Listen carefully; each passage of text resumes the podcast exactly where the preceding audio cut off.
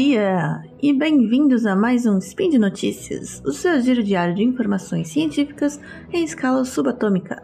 Aqui é a Nanaka, de São Paulo, e hoje, dia 17 de maio, no calendário Decatrium, ou dia 22 de novembro, no calendário gregoriano, uma terça-feira, vamos falar um pouco sobre biotecnologia, história, civilização. Vamos lá.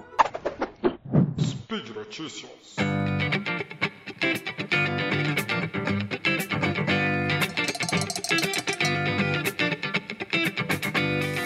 Análises de DNA ancestral do Oriente Próximo permitem investigar melhor ou pior o berço da civilização. Bom, vamos entender melhor. Essa região, chamada de Oriente Próximo, ou em alguns contextos é, geopolíticos também de Oriente Médio, né, abrange atualmente os países do Sudoeste Asiático, entre o Mar Mediterrâneo e o Irã, e engloba também países partes da Turquia e do Egito. E é uma região histórica, né? Com muitas pessoas, a maioria já conhece um pouco da história de lá, porque é também conhecido como o berço da civilização, né? De muitas, muita da civilização ocidental e também algumas oriental.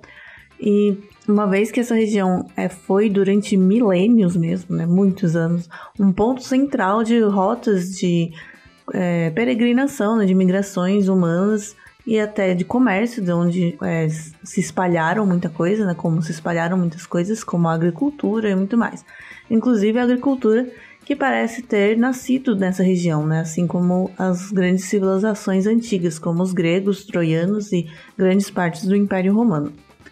E justamente por ser tão central na origem de populações humanas, né, das coisas que a gente come até hoje, ela é uma região que é muito estudada, né, por historiadores, arqueólogos e biólogos também. E o Oriente Próximo sempre foi uma ponte, então, entre culturas e um ponto de origem de inovações e mudanças em todos os aspectos da vida humana e de outros seres também. E uma das ferramentas mais poderosas que a gente tem hoje, né, para revelar o passado que é a análise de DNA, até hoje não tinha muitos dados sobre esse local que é tão importante, né, um berço de, de história e cultura, em parte porque o, o DNA é um material que é uma, uma molécula que se degrada rapidamente em climas quentes, como é o dessa região. Mas, recentemente, né, com técnicas modernas e tal, é, pesquisadores de diferentes grupos, de três estudos diferentes, conseguiram analisar juntar no DNA, o DNA de mais de 700 indivíduos que viveram nessa região ao longo de mais de 10 mil anos.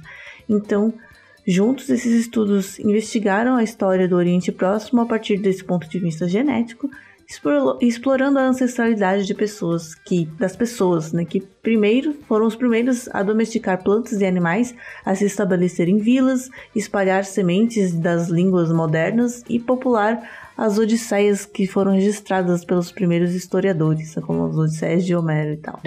E essa enorme quantidade de dados inclui DNA de covas, né, de sepultamentos, desde a Croácia até onde é hoje o Irã, que é uma região que os pesquisadores chamaram de Arco do Sul.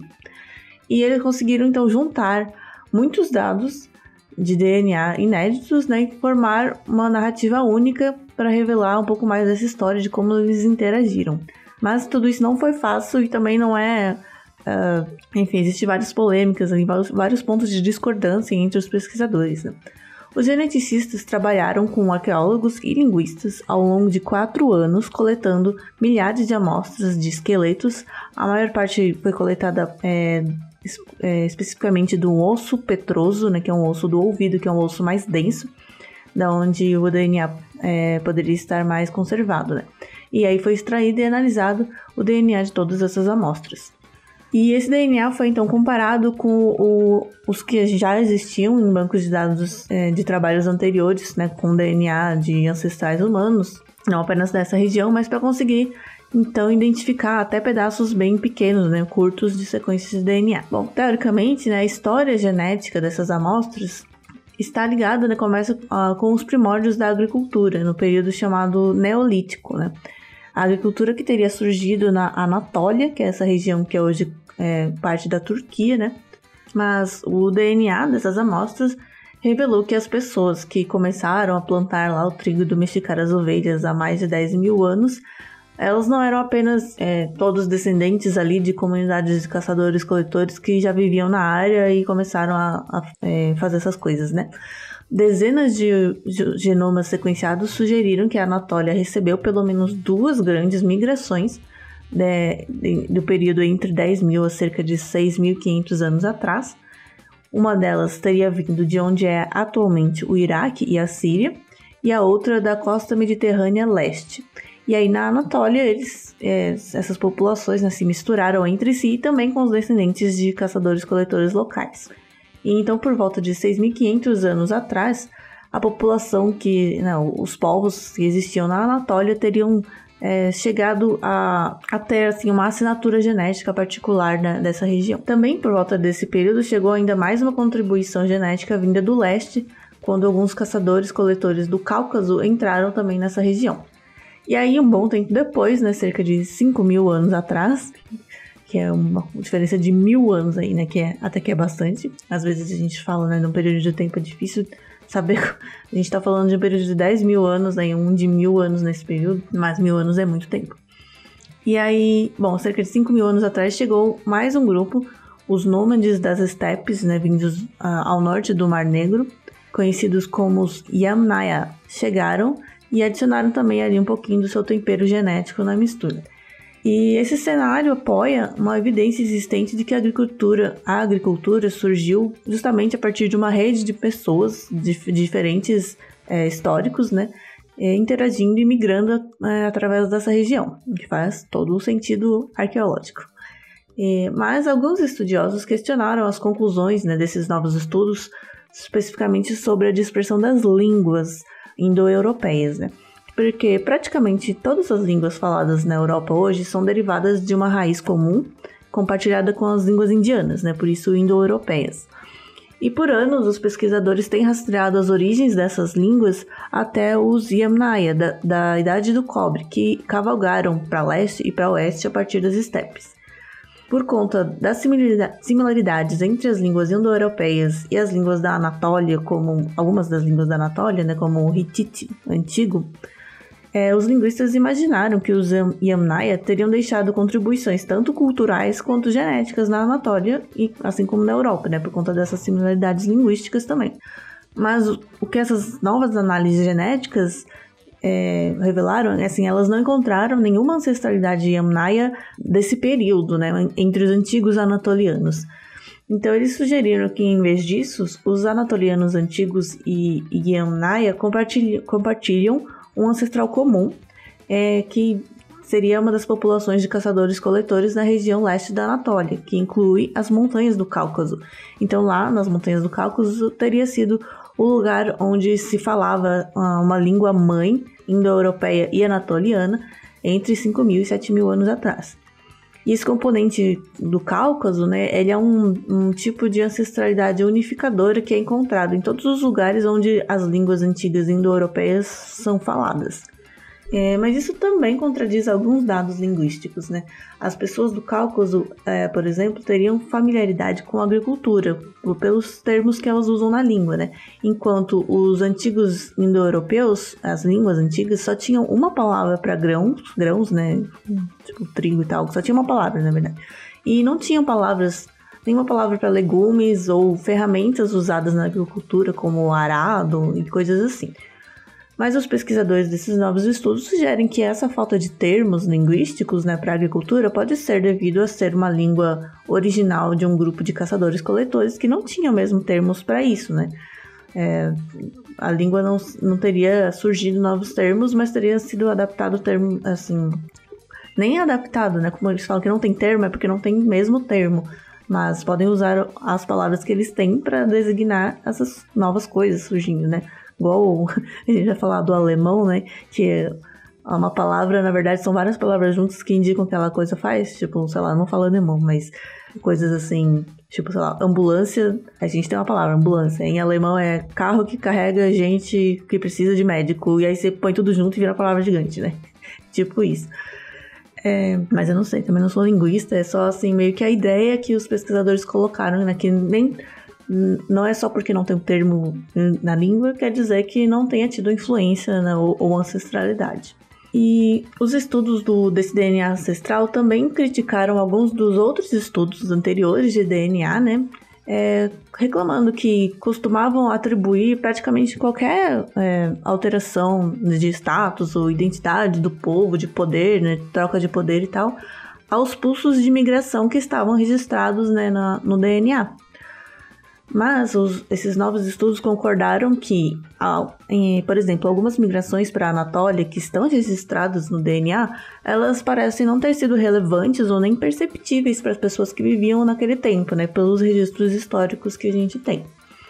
Em outro exemplo, uh, por exemplo, estudos arqueológicos encontraram uh, alguns Yamnaya enterrados em tumbas de elite é, depois que eles chegaram na região norte da Grécia, né, sugerindo que existia uma ligação entre uma ancestralidade yamnaia e um status social. Mas os novos dados sugerem que os descendentes de Yamnaya tiveram pouco impacto nessa estrutura social da Grécia antiga. Né? E uma evidência disso, em parte, vem do sepultamento do guerreiro Grifo, que foi um sepultamento grandioso, né? um homem que morreu recentemente, estou fazendo aspas no ar, né? Em, cerca de 1450 a.C., perto de Pilos, na Grécia. E esse, esse guerreiro sepultado, assim, com grandiosidade, ele não tem nenhum traço de ancestralidade dos, das estepes. Embora tenha encontrado também outras dúzias de covas na Grécia, tanto de elite quanto as covas mais sepultamentos humildes, que tinham ancestralidade de estepes, né? Então, é meio que demonstrando que não tem uma clara correlação entre a ancestralidade das estepes e o status social. E os estudos também comentam sobre algumas miscigenações nos períodos seguintes, como a Roma Imperial, né, o Império Romano. É, os estudos genéticos anteriores tinham demonstrado já que conforme o Império Romano enfraquecia, a ancestralidade de povos em volta da cidade de Roma foi mudando com a maioria tendo raízes fora da Europa, né, mais para o leste. E agora, com esses novos estudos, depois de obter algumas dezenas de genomas da era romana nessa região, eles definiram que realmente a origem desses ancestrais, desses novos ancestrais, esses novos povos ali, era da Anatólia. E, mas eles também concordam que as pessoas com DNA anatoliano, né, que a gente, é, que eles é, confirmaram, né, que essas pessoas tinham DNA anatoliano e foram migrando para a Península Italiana, mas provavelmente eles não se viam como parte de um grupo étnico, étnico anatoliano, né? Eles eram cidadãos romanos, escravos de Roma, assim, vindo de povos diferentes, apesar de terem um DNA é, com uma assinatura, né, particular. E tem até registros históricos né, da época comentando sobre novos rostos aparecendo em Roma lá e referindo-se a muito deles como gregos, né? Mas talvez porque os povos ali do leste da Anatólia e tal já falavam a língua grega, né, há muitos séculos.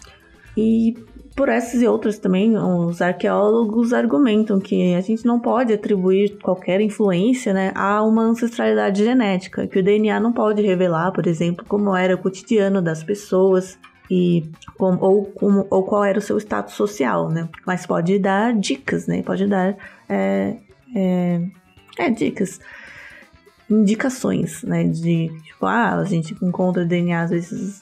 É, daí eu já tô entrando em eu sei que é meio outra área, mas assim, outra área não. Enfim, não é DNA da pessoa, mas às vezes o DNA das.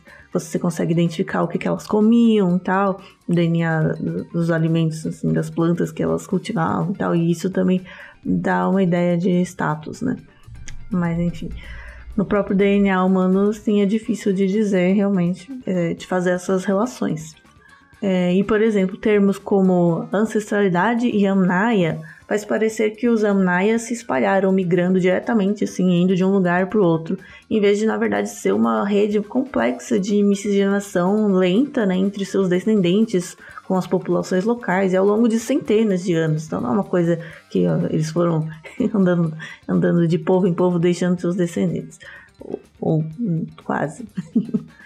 Então, embora esses novos estudos sejam um grande passo, né, por, por terem, estarem cobrindo 10 mil anos de, de história né, genética e 700 amostras, eles também deixam várias questões sem resposta, né? mas também não era o objetivo responder todas as questões, que é justamente, na verdade, é, revelar mais, ter mais dados para apoiar investigações e modelos em pesquisas históricas e arqueológicas. Então é isso, mais um, um exemplo aí de como a gente pode fazer investigações genéticas e descobrir um pouco mais da nossa história. E por hoje é isso. Lembre que o link desses estudos está aqui nos comentários, né? está no post. E deixe também seu comentário no post desse episódio. Se tiver alguma é, uma crítica, só comentário mesmo, sugestão, é, quiser conversar com a gente, bota aí no comentário. Lembro também que esse podcast só acontece por conta do apoio que a gente tem dos nossos patronos do SciCast lá no Padrim ou no PicPay. Então, se você quiser e puder, apoie a gente lá também. E fiquem então com muita luz e até a próxima.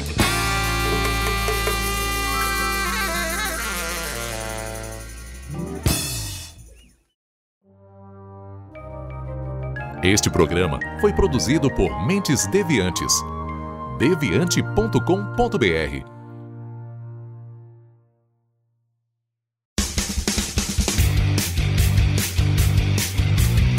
Cortes, edição de podcast.